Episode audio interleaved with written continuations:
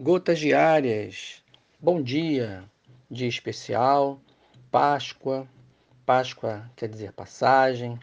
A Páscoa lá do Êxodo, né, queridos, é, apontava para a verdadeira Páscoa, que é Jesus Cristo, que morreu por nós, para nos libertar do pecado, nos dar acesso ao céu. Enquanto aquela Páscoa lá que Moisés celebrou apontava né, simplesmente para essa verdadeira Páscoa. João 19, verso 1 fala assim: Então por isso Pilatos tomou a Jesus e mandou açoitá-lo. Os soldados, tendo tecido uma coroa de espinhos, puseram-lhe na cabeça e vestiram-no como um manto de púrpura. Chegavam-se a ele e diziam: Salve, Rei dos Judeus, e davam-lhe bofetadas.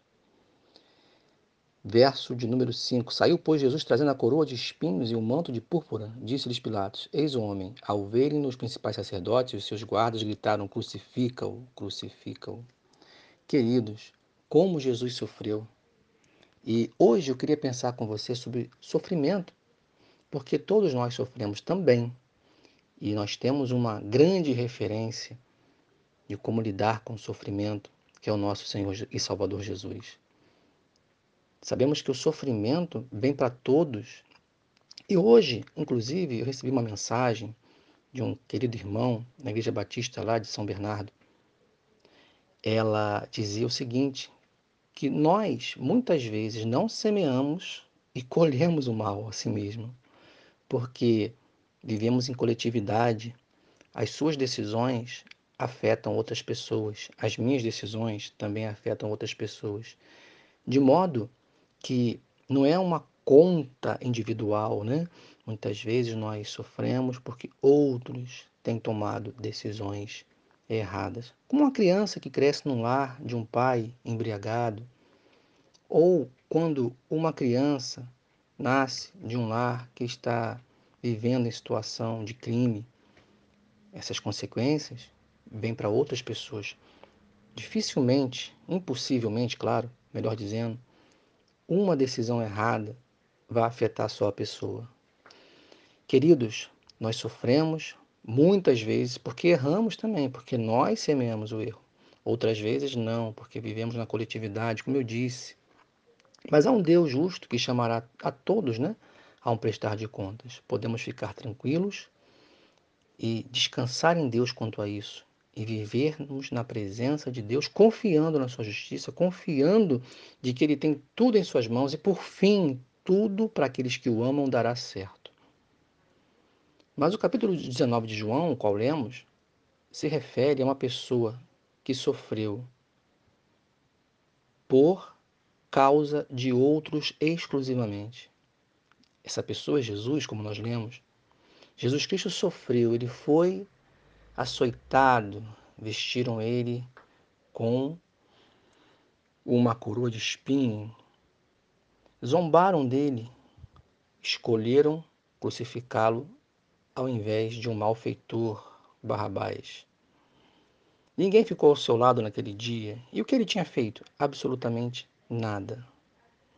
Quando nós deparamos com os nossos erros, nós não encontramos talvez todas as causas, mas uma causa talvez seja é, clara para muitos de nós: né? o pecado. O pecado afetou a todos nós e por isso, né, nós que pecamos também contribuímos para, para esse sofrimento que o mundo passa. Mas Jesus ele não cometeu pecado algum. Ele sofreu e morreu por causa dos nossos pecados, para nos dar a vida eterna, para limpar a sua vida e a minha vida.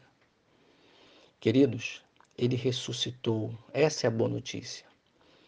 Então, o seu sofrimento não foi em vão, porque ele de fato dá a nós, aqueles que creem no seu nome, o poder de viver uma nova vida, uma vida que não ama o pecado, mas sim que ama a Deus, uma vida que não mais contribuirá conscientemente para o sofrimento próprio ou dos outros, mas para uma vida que vai trazer bênçãos para outras pessoas por causa de Deus. Então, querido, que você possa, nesse dia especial, nesse final de semana, lembrar que alguém sofreu injustamente por causa de nós, para nos abençoar, para nos libertar e para nos dar a vida eterna. Páscoa também significa nova vida, né? Podemos assim aplicar. Por quê? Porque nascemos de novo quando cremos no Salvador. E podemos fazer tudo de forma diferente do que nós fizemos até aqui sem Deus, se foi o caso. Quero encerrar dizendo: não importa o que você fez até aqui, o que importa agora é o que você vai fazer daqui para frente. Jesus já veio. Na cruz ele disse: está consumado, ou seja, o que ele tinha que fazer, ele fez. Sofreu por você, sofreu por mim, por causa dos nossos erros. Mas agora ele diz: venha para uma vida nova, uma vida diferente. Uma vida para ser vivida na presença de Deus, para contribuir não com as injustiças ou para o sofrimento dos outros ou o próprio sofrimento, mas para contribuir para que as pessoas sejam abençoadas e felizes. Assim, meu querido, te desejo uma boa Páscoa e que o Senhor te abençoe. Em nome de Jesus, Pai, abençoa cada ouvinte nesta hora e derrama sobre cada vida hoje uma bênção, Senhor. E essa bênção é a tua paz. É essa que eu peço. Traz novidade de vida para aqueles que não têm ainda. E aqueles que têm, Senhor, e muitas vezes se veem é, em dúvidas quanto ao sofrimento próprio. Senhor, lembra-te. Lembra eles da tua palavra, Senhor. Lembra eles que Jesus também sofreu. E que em breve, Senhor, esse sofrimento cessará, porque a tua palavra diz que ele enxugará os nossos olhos, todas as lágrimas, Senhor. Assim, Peço o teu consolo, a tua bênção, a tua libertação também para aqueles que estão presos a hábitos que destroem. Em nome de Jesus. Deus te abençoe.